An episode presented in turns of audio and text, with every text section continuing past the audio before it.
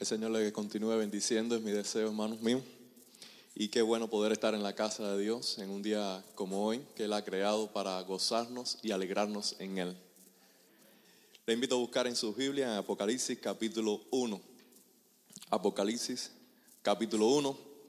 Y vamos a estar meditando en el día de hoy en los versos del 9 en adelante.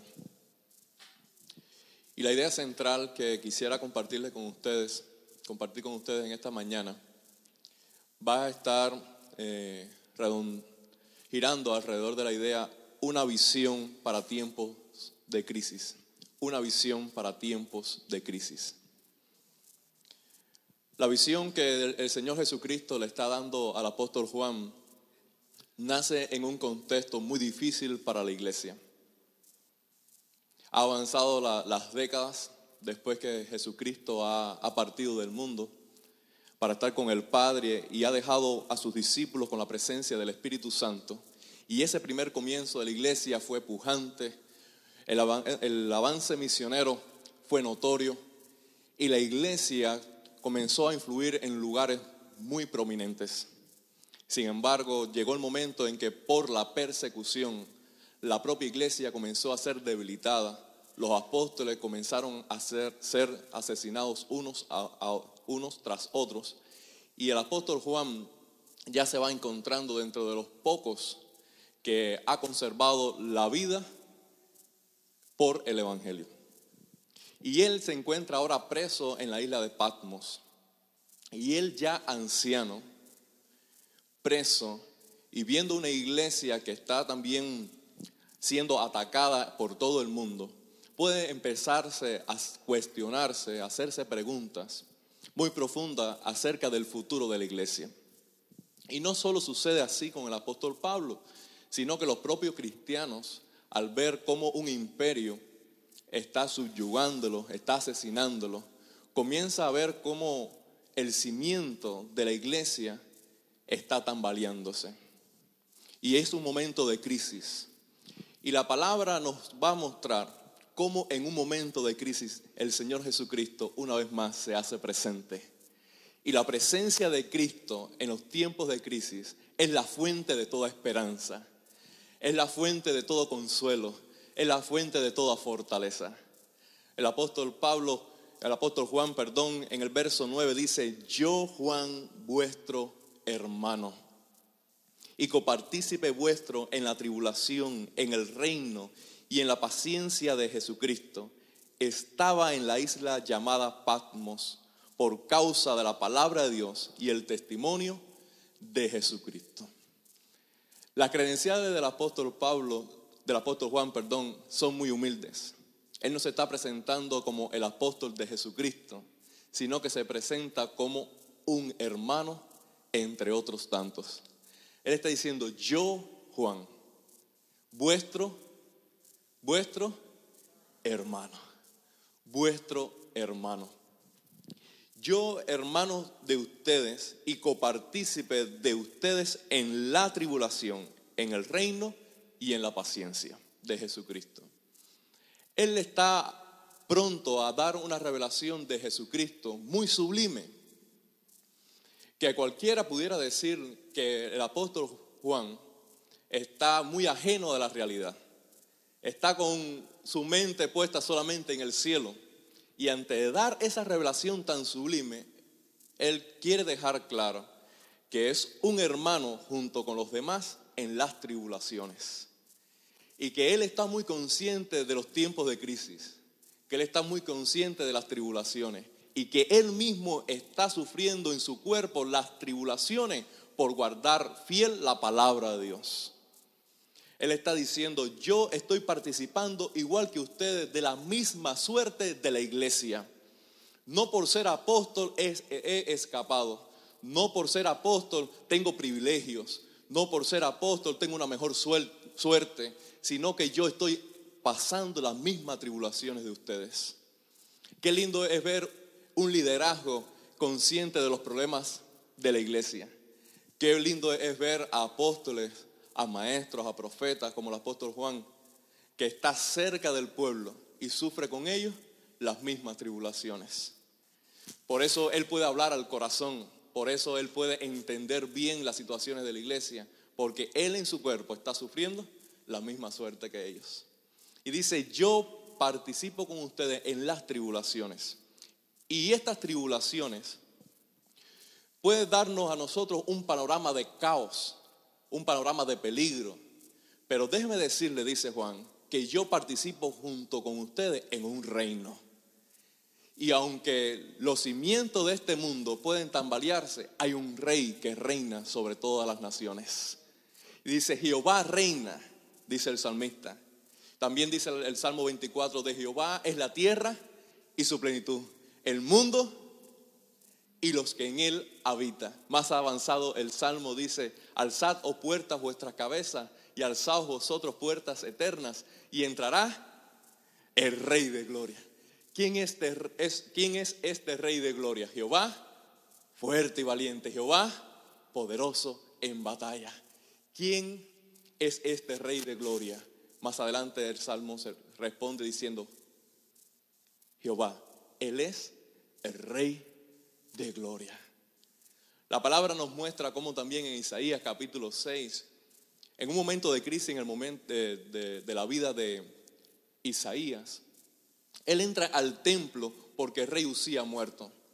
Y dice que él, buscando socorro en el Señor, tuvo una visión del Señor. Y que Dios estaba sentado en su trono. Y su trono era alto y sublime. Y que las faldas del Señor llenaban toda la tierra. Y que escuchaba a querubines cantar diciendo, Jehová, toda la tierra está llena de su gloria. Cuando nosotros tenemos delante un panorama de crisis o de caos, debemos tener en cuenta que Jehová reina. Que todo aquello que nosotros podemos ver que nos sorprende y para lo cual no tenemos recursos, hay un Dios que sí tiene los recursos suficientes. Y en aquellas circunstancias en las cuales nosotros no encontramos propósito, Dios tiene un designio, Dios tiene un plan y Él sabe gobernar bien este mundo y Él sabe gobernar bien tu familia y Él sabe gobernar bien tu destino, porque todos nosotros participamos en un mismo reino y su rey sabe gobernar con justicia. ¿Puede decir gloria a Dios? Gloria a Dios. Estamos participando en tribulaciones, pero esas tribulaciones tienen un propósito porque hay un Dios justo que reina. Y este es el perfecto equilibrio y también nuestra confianza que podemos avanzar por la vida atravesando enfermedades, atravesando dificultades, diciendo Jehová reina y Él tiene un propósito conmigo. Ahora, si Jehová reina y hay aparente caos, entonces ¿por qué el Señor no lo arregla? Entonces ¿por qué el Señor no lo soluciona? Por eso Juan dice que Él participa no solamente en tribulaciones y en un reino, sino que Él participa también en en la paciencia. ¿De quién?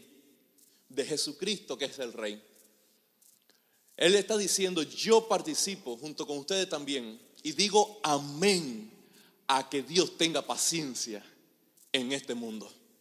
El apóstol Pedro dice que la paciencia del Señor Jesús nos está guiando a todos a qué?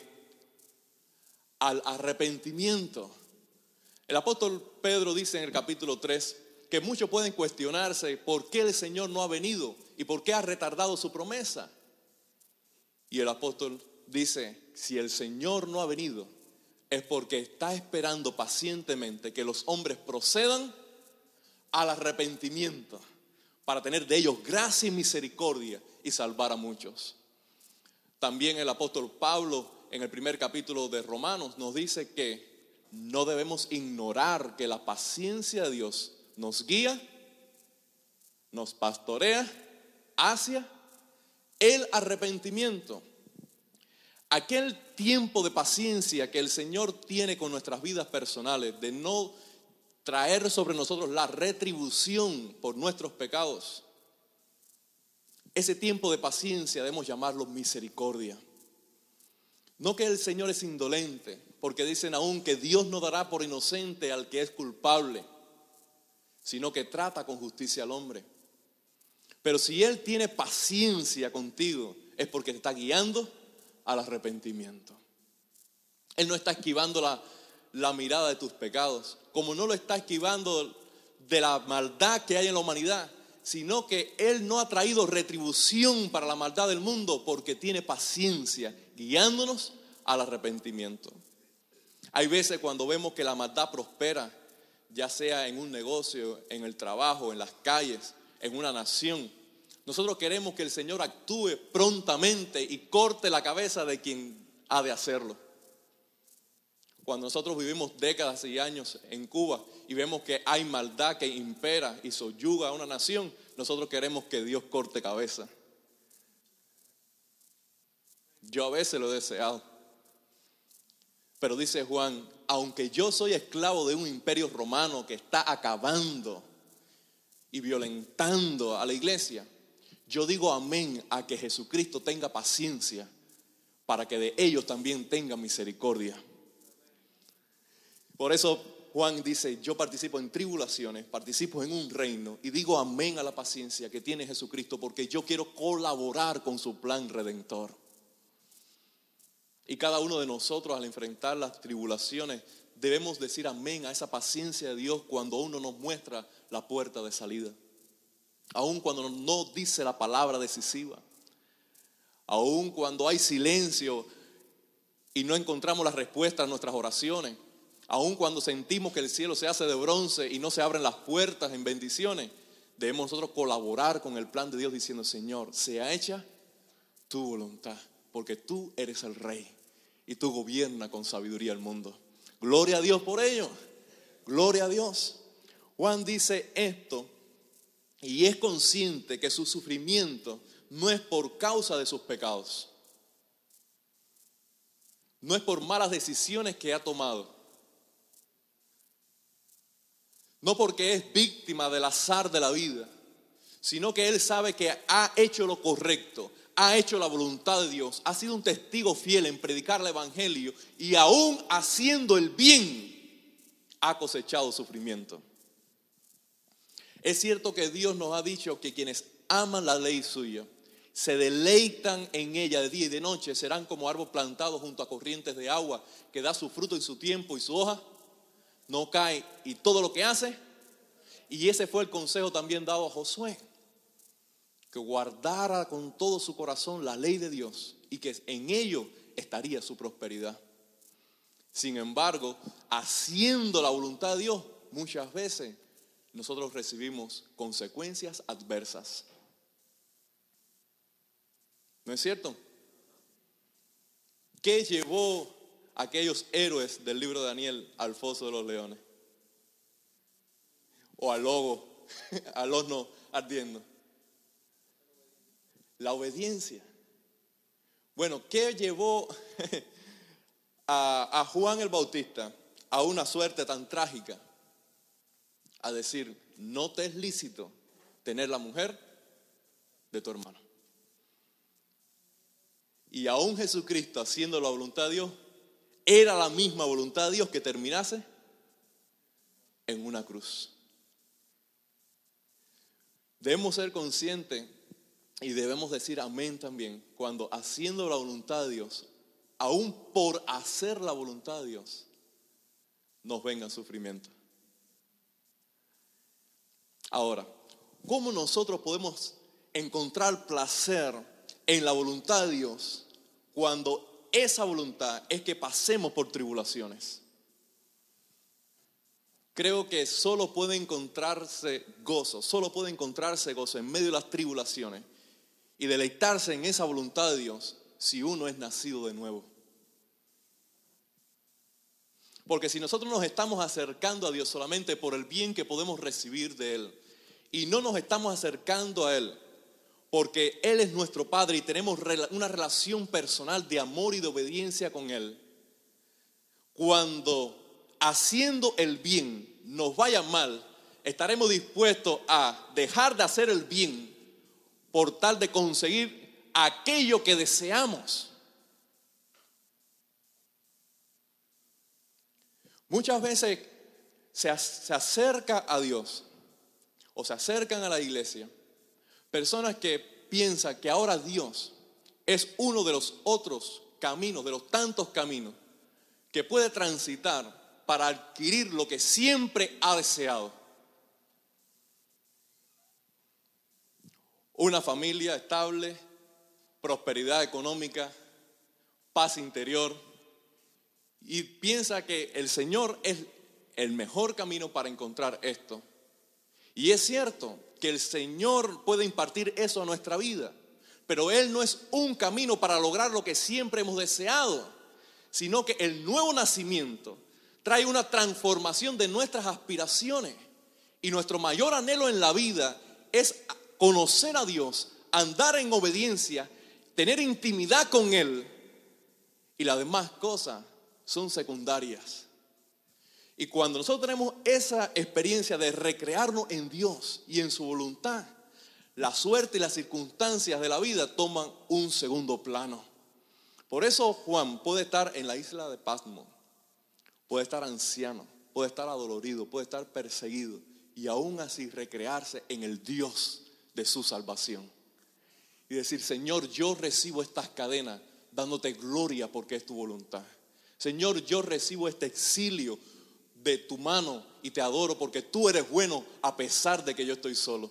Señor, yo te adoro a pesar de que la iglesia está siendo perseguida porque tú tienes un plan para mi vida. Porque yo te conozco a ti lo suficiente para saber que todo lo que tú haces y todo lo que tú permites a mi vida y a la iglesia es para bien nuestro y para la gloria de tu nombre. Yo sé en quién he creído. Yo sé bien en quién he creído. Por eso Juan tiene eh, dos esferas en las cuales se está moviendo. Él está en Patmos geográficamente, pero espiritualmente, dice el próximo verso, yo estaba en el Espíritu. Aleluya. Yo puedo estar en Patmos, pero es necesario que nosotros estemos también, ¿dónde? En el Espíritu Santo. Porque esta geografía espiritual va a influir, va a determinar cómo nosotros nos, nos movemos en esta geografía terrenal. Tú puedes estar pasando por tribulaciones, pero las tribulaciones no pueden desconectarte del cielo. Todo lo contrario, sino que debes acercarte al Espíritu y tú puedes estar en problemas, pero tú puedes ser, estar lleno del Espíritu Santo. Tú puedes estar siendo golpeado, como dice el apóstol Pablo, pero no derribado. Y la única manera de recibir los golpes de la vida y seguir en pie, firme y con una alabanza, es permanecer en el Espíritu. Y el corazón de Juan estaba elevándose al Señor en el día del Señor. Y dice que detrás de él, por favor pueden leerlo junto conmigo, y oí detrás de mí una gran voz, ¿cómo? De trompeta. ¿De dónde venía la voz? ¿De dónde? Detrás. Y para mí hay una figura, una imagen aquí preciosa. Delante de Juan están las cadenas. De Juan, delante de Juan está su suerte, su circunstancia. Y lo que está viendo delante no es para nada agradable. Ahora, desde su interior, su corazón se eleva al cielo y, está en el Espíritu. Pero detrás de él hay una voz que le habla a su circunstancia. Y es necesario, más adelante dice, y yo me volví para ver la voz que hablaba conmigo. Porque hay otra perspectiva que viene del cielo. Hay otra, otra visión. Hay otra mirada celestial para valorar la circunstancia que tú estás pasando. Y es necesario que nosotros debemos de enfocarnos, de calcular lógicamente nuestra vida y mirar a quien nos habla desde el cielo, porque Él tiene una mirada celestial, Él tiene una perspectiva diferente. Y cuando Él habla, tu suerte va a cambiar, porque tu espíritu será renovado en la visión que Él te va a dar para esa circunstancia que tú tienes. Y es necesario que nosotros nos volvamos a quien habla desde el cielo y Él va a hablar y tu suerte va a ser diferente. Gloria a Dios. Y dice que esta voz le hablaba diciendo, yo soy el alfa y la omega, el primero y el último, Yo soy el alfa y el omega, el primero y el último. Nosotros ya sabemos que el alfa y omega son la primera y la última letra del abecedario griego. Lo que está diciendo el Señor es que yo soy la causa de todas las cosas en la tierra, en el universo. Yo soy el eterno. De mí partió todas las cosas. Y yo las sustento en mis manos derechas. De tal manera que yo pondré fin a todas las cosas. Nada se me ha ido de la mano. Yo soy el primero y yo soy el último. Yo soy quien digo la última palabra. El Señor está mostrándose como la fuente de toda seguridad, de confianza. Y la visión que Él le va a dar a Juan, es necesario que Él la comunique a la iglesia. Y va a tomar como objeto estas siete iglesias de Asia mencionadas acá. Éfeso, Esmirna, Pérgamo, Tiatira, Sardi, Filadelfia y la Odisea. Y el mensaje dado a estas iglesias nos llega a nosotros como una fuente de confianza y de esperanza para que en cualquier momento que estemos en tribulación podamos volvernos a ella y ver la visión de quién es Jesucristo. Porque el tema central del libro de Apocalipsis es Jesucristo. Y el conocerlo a Él y las obras suyas es la fuente de toda confianza y de felicidad del hombre. Yo me volví para ver la voz que hablaba conmigo y vuelto vi siete candeleros. Más adelante nos dice que estos siete candeleros es la iglesia del Señor. Y en medio de estos siete candeleros a uno semejante al Hijo del Hombre. ¿Dónde estaba Jesucristo? ¿En medio de quién? De la iglesia. Si Juan podía decir, yo Juan soy hermano de ustedes y copartícipe de ustedes en las tribulaciones, yo creo que Jesucristo pudiera haber dicho lo mismo. Yo estoy entre ustedes y participo junto a ustedes en sus tribulaciones. Yo estoy en medio de ustedes. Aleluya. Gloria a Dios. Esa fue precisamente la palabra que le dio a los a, sus discípulos al partir. He aquí, yo estoy con vosotros todos los días hasta el fin del mundo. Yo no estoy mirando a otra parte. Tú estás en el centro de mi mirada. Tú eres el, el enfoque de mi atención. Tú eres mío. Yo estoy en medio de ti. Y la palabra que Él tiene para Juan, también la tiene para ti en esta mañana. Y Él dice, yo estoy en medio de ti, no temas. ¿Cuál es el temor que tienes? ¿De dónde viene? ¿Cuál es la causa? El Señor Jesucristo te dice, yo estoy contigo, yo estoy en medio de tu hogar, yo estoy contigo, no temas, no temas. Ahora, ¿por qué Juan no ha de temer? ¿Y por qué nosotros no hemos de temer? por la presencia de Jesucristo entre nosotros, por quién es Él. Y aquí va a haber un cuadro eh, pintado a grandes rasgos de quién es Jesucristo. Y quién es Jesucristo ha de infundir en nosotros confianza en las tribulaciones y en cualquier crisis de vida.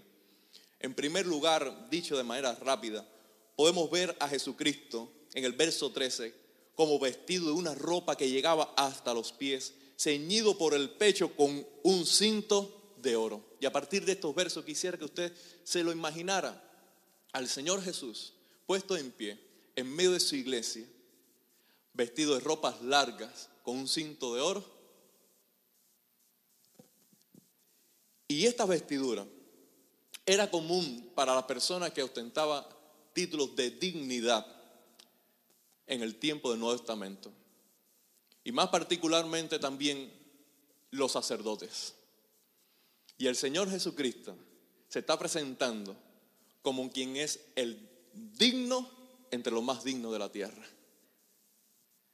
El capítulo 5 nos dice que el apóstol Juan exclamó diciendo, ¿quién es digno de abrir los sellos? Y dice que se puso en pie, un cordero como inmolado. ¿Quién es ese? Jesucristo. Y alguien le señaló diciendo, he aquí el cordero de Dios, el león de la tribu de Judá. Él ha vencido y porque ha vencido, Él es digno de desatar los sellos. Él es digno, Jesucristo es el digno de la tierra. Él es el digno de desatar los juicios de Dios. Ese es digno de llevar el protagonismo en la historia. Él es digno de ser adorado por todos aquellos seres creados. Él es digno. Él es excelso, Él es excelente, es maravilloso. La palabra nos dice también que en verso 14, su cabeza y sus cabellos eran blancos como blanca lana, como nieve, como nieve. Y esta visión nos está diciendo que el Señor Jesucristo, además de digno, Él es sabio. Corona de la, de la vejez son sus canas, porque las canas es muestra de qué? De sabiduría. Y la palabra nos está diciendo que el Señor Jesucristo, sus cabellos son blancos como blanca lana, porque Él es sabio. Él sabe guiar el mundo. Él sabe guiar tu vida. Él sabe guardarte del mal. Él sabe pastorear tu alma con sabiduría. El texto nos está diciendo más adelante que sus ojos son como llama de fuego. Y el fuego en el, Nuevo Testamento varias veces es referido a tiempo de juicio, tiempos de prueba. Y cuando él dice, Juan dice que Jesucristo su mirada es como llama de fuego, es que el Señor puede mirar no las apariencias, sino lo más íntimo del corazón. Y cuando le escribe luego a la una de, las, de las iglesias en particular, él se presenta como el que tiene su mirada como llama de fuego porque escudriña el alma y toda la apariencia, todo aquello que, puede engañar, que puede conquistar una primera impresión, queda ajeno a su mirada y él prueba aún las intenciones del corazón. Y esa mirada penetrante de Jesucristo que prueba el corazón, Él sabe lo que hay en tu alma. Y todo queda desnudo ante su mirada. Y aún aquella oración que tú no sabes o no puedes decir, Él conoce la intención de tu corazón y Él la toma por hecha. Y aún cuando hay en tu corazón motivaciones escondidas, cuando Él mira tu alma y permite la prueba, sale la esencia misma de tu carácter y, tú, y todo queda revelado y tú llegas a conocer quién realmente tú eres por su mirada en tu corazón. Y estarás dispuesto a cambiar, a renovarte, a transformarte, porque su mirada en ti ha revelado aquello que debe ser cambiado. El Señor Jesucristo es omnisciente, es omnipresente y también nos ha dicho que es omnisapiente, lo sabe todo, lo conoce todo y está en todo lugar. Sus pies son de bronce bruñido refulgente como un horno.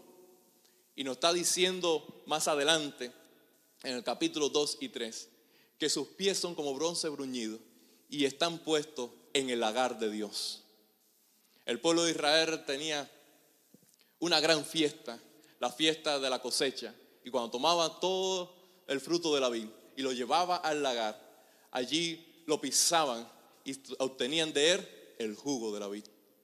Pero esta figura de cosecha también es una figura de juicio para el pueblo de Dios. Porque así como llega el tiempo de la cosecha y Dios y el hombre tomaba el fruto y lo llevaba al lagar para tomar el jugo, llegará el tiempo del fin en que el Señor tomará los frutos de los hombres y los juzgará por ellos, por sus obras.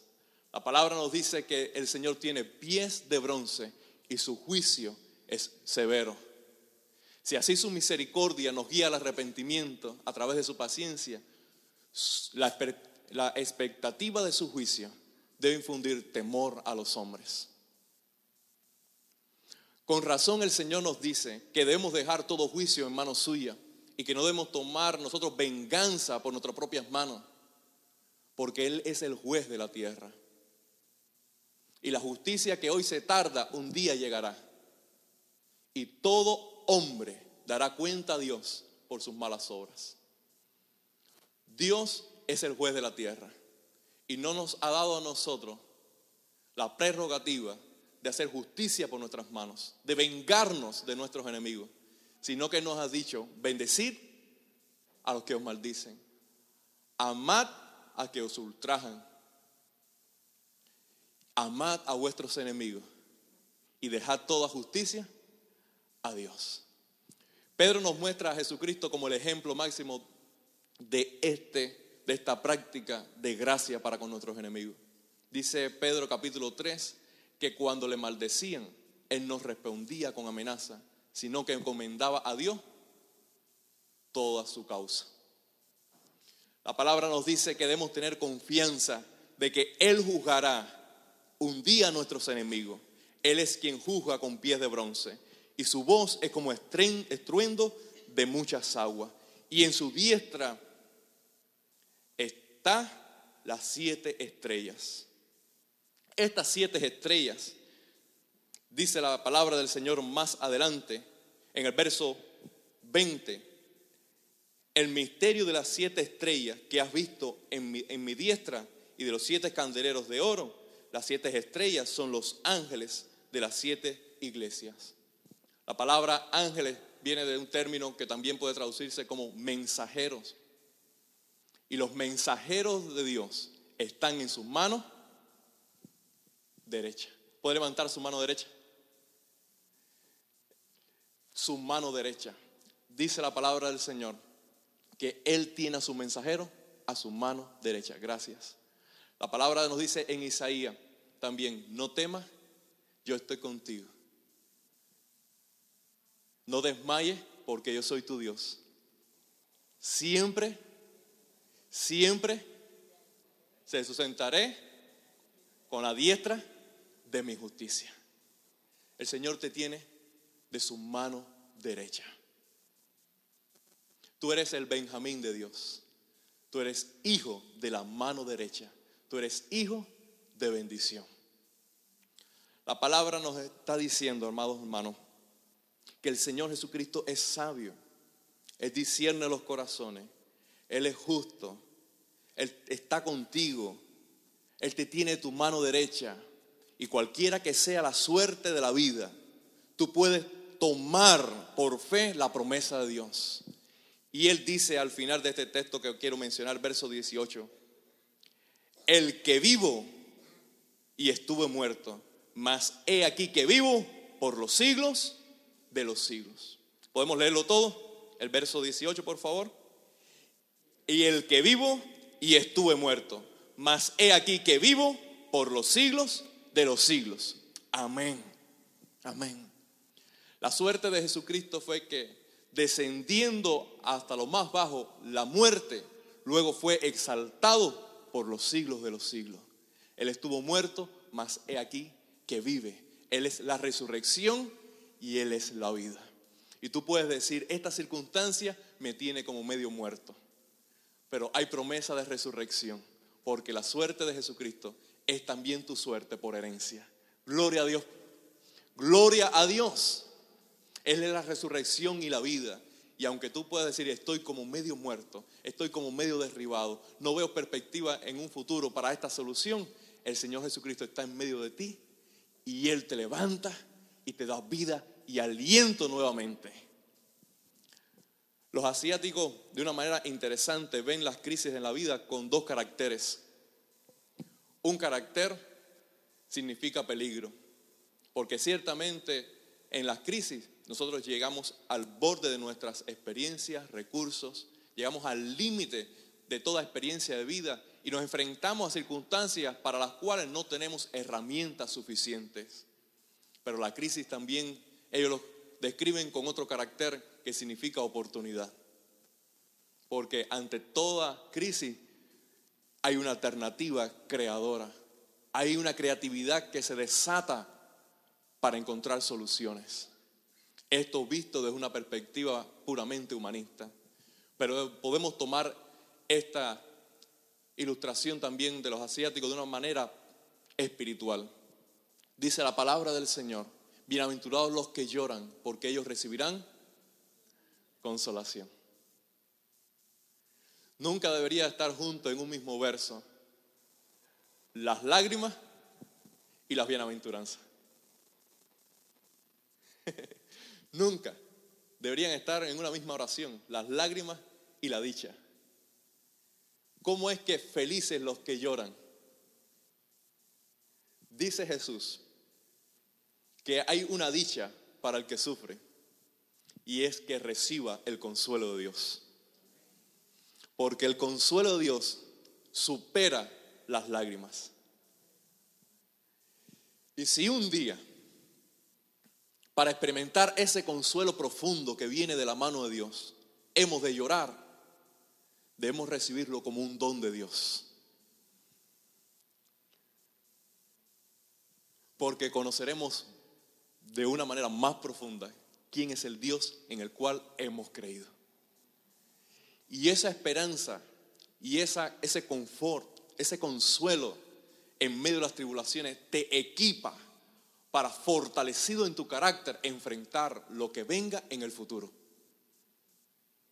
Como Pablo dijo, bendito sea el Dios y Padre de toda, de toda consolación, el cual nos consuela en todas nuestras tribulaciones, para que podamos consolar con esa consolación que recibimos a todos los que pasan por tribulaciones semejantes a las nuestras. ¿Se dan cuenta, hermanos míos? Una vez que hemos pasado por la circunstancia difícil y hemos recibido el consuelo de Dios, la liberación del alma, esa circunstancia es una herramienta en nuestra mochila para seguir por la vida dando bendición a quienes nos encontramos en el camino. El Señor Jesús dice, bienaventurados los que sufren, porque recibirán consolación. La tribulación en la vida es como una gran ola que se levanta en el mar, que si aprendemos a surfearla, llegaremos a lugares donde nunca imaginamos llegar por nuestras propias fuerzas. Porque allí en la tribulación Dios se manifiesta de manera sorprendente. Le llegamos a conocer de una manera renovada, como dijo, Job, de oídas, pero ahora mis ojos te ven. De oídas, pero ahora mis ojos te ven. Aleluya, gloria a Dios. Después que Juan tuvo esta visión, él escribió entusiasmado a las iglesias y creo que la iglesia recibió nuevo aliento porque el siervo de Dios pasando por tribulaciones tuvo una visión del Cristo de la gloria. Y tú también serás bendición con un mensaje de esperanza, porque pasando por la tribulación conocerás a Jesucristo y serás bendición para esta ciudad que sufre y está desesperada. Vamos a orar. Padre, te damos las gracias, muchas gracias por Jesucristo, que es Rey de Gloria. Gracias, oh Padre Santo, por hacerte presente en nuestras tribulaciones por tomarnos de tu mano derecha y por tu palabra de aliento que nos dice, no temas, yo te ayudo. No temas, yo te ayudo. Padre, pedimos que nuestros ojos sean abiertos para ver la gloria de Jesucristo y al conocerle a Él más íntimamente, podamos ser fortalecidos para ser de bendición a nuestros semejantes. Pedimos, oh Dios, que en toda circunstancia tú seas exaltado. En toda tribulación tú seas glorificado. Y que nosotros podamos participar en tu plan maravilloso y sabio, diciendo, Padre, no sea hecha mi voluntad, sino la tuya. Porque tu voluntad, tu voluntad trae bendición máxima para todos. A ti sea la gloria y nos recreamos en Jesucristo nuestro Salvador. Por él oramos. Amén. Aleluya, aleluya. Gracias, Señor.